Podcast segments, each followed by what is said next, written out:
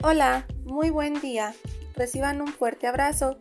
Nuestro equipo está conformado por mis compañeras Berta Leonor, Eunice Jacqueline y su servidora Juana María. Nosotras les vamos a hablar de diversos temas referentes a la educación que son de suma importancia. Comencemos. El primer tema que trataremos es mediación en la escuela, resolución de conflictos en el ámbito educativo adolescente. Como podemos darnos cuenta, en las escuelas surgen problemáticas derivadas de situaciones que se llegan a dar entre los mismos alumnos. Por esto es necesario buscar resoluciones con el objetivo de mejorar el clima y también la seguridad en las escuelas. Es muy importante tratar de no reprimir a los niños y adolescentes en estas situaciones, pero también es importante darles a saber cómo resolver de una buena manera otros conflictos.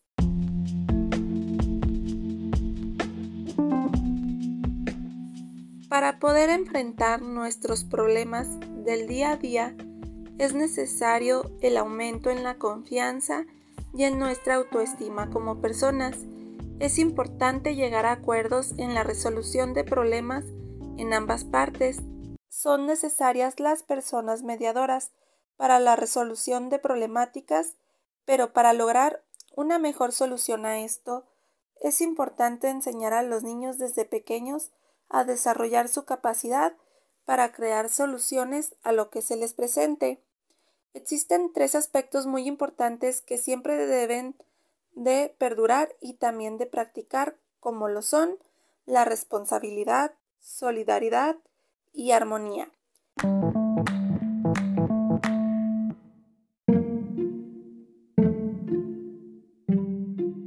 Muy bien, compañera Juanita. Muy interesante el tema. También vamos a tomar en cuenta el, el tema de sociodiagnóstico del aula. Es importante destacar que la unidad de un grupo puede llegar a ser imposible mantener sobre todo cuando el grupo es demasiado amplio o su composición demasiado heterogénea.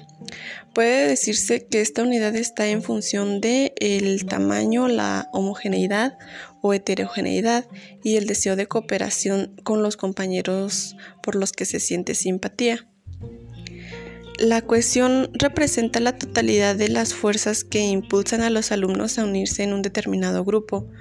Tiene dos fuentes principales, la atracción que representa las actividades escolares para cada uno de sus miembros y otro sería la atracción que representan estos entre sí.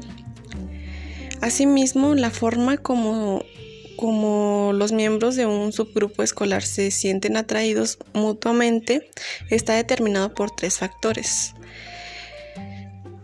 Em, también tenemos que dentro del aula siempre suelen presentarse los modos característicos de conducta condicionados por las actitudes, las actitudes básicas que estos adoptan dentro del grupo, algunos positivos y otros negativos. Dentro de la clase, como en los subgrupos, pueden identificarse los roles orientados a la construcción y mantenimiento del grupo, los roles orientados a la tarea del grupo y los roles centrados a la satisfacción de las necesidades.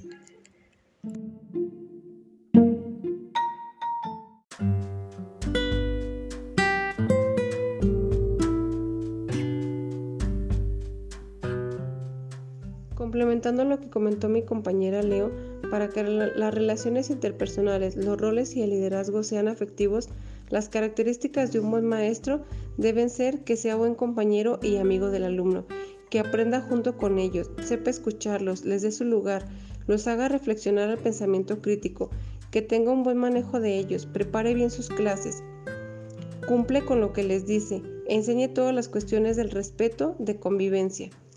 Es una persona comprometida con la realidad del país y con la de sus alumnos. Un maestro que quiere a sus alumnos les brinda buen trato, es tierno y paciente, transmitiéndoles muy bien el conocimiento. los corrige y los ayuda, les cultiva los mejores sentimientos, charla, juega con ellos, no los golpea, les habla bien, siempre trata de llegar a buenos acuerdos, no se burla ni los insulta, ni humilla ni castiga, sino todo lo contrario, es bondadoso, cuidadoso, atento y dedicado hacia ellos.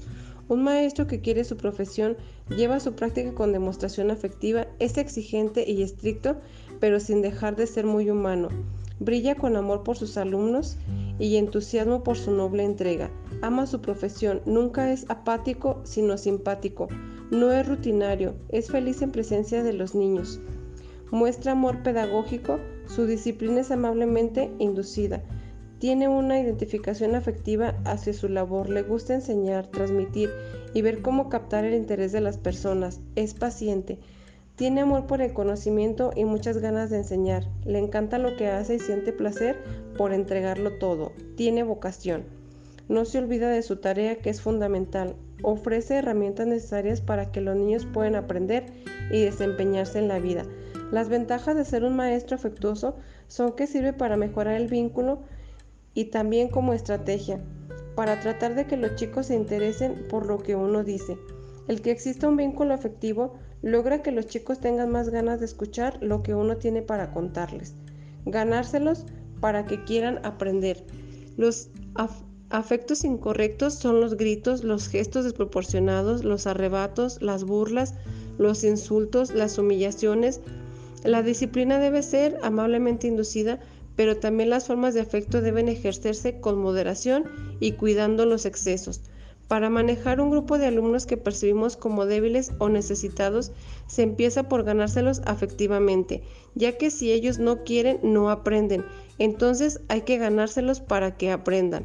Un maestro justo debe desenvolverse de manera que el, alumno actúe o se comporte como el docente quiere que se desenvuelva en el sistema, pero puede variar a cómo se debe actuar, ya que tiene que visualizar qué aspectos se debe evaluar para ser justo. Por todo lo anterior, concluyo en que los buenos maestros, sin duda alguna, siempre formarán buenos alumnos y la escuela no ha exagerado en la afectividad, debido a que si logramos que el alumno demuestre sus emociones, éste se interesará por aprender. La empatía del docente hacia los alumnos ha sido importante. La escuela y la familia siempre deben caminar de la mano como pilar fundamental para un mejor logro del proceso enseñanza-aprendizaje.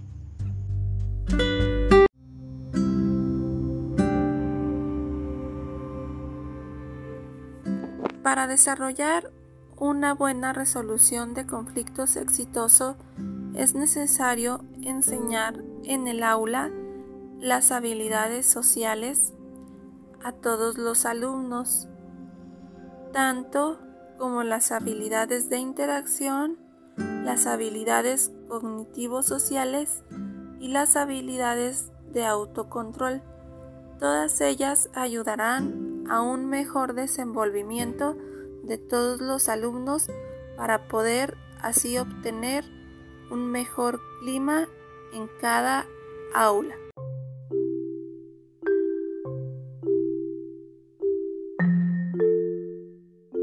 Sí, compañeras, también es muy importante como maestros o futuros maestros reconocer en cada uno de nuestros alumnos sus capacidades, los roles que van a desempeñar cada uno de ellos, sus logros. Y de igual manera cuando ya son un conjunto, cuando ya están siendo parte de, de un grupo. ¿Qué rol van a tomar cada uno de ellos? la unidad que hay en el grupo, la cooperación, qué aporta cada uno al grupo. Es muy importante retomar, tomar en cuenta cada uno de estos factores. Me parece que son temas muy importantes a considerar dentro del aula, la, la comunicación, la participación que cada uno de los alumnos toma para que la unidad del, de un grupo pues sea la, la mejor.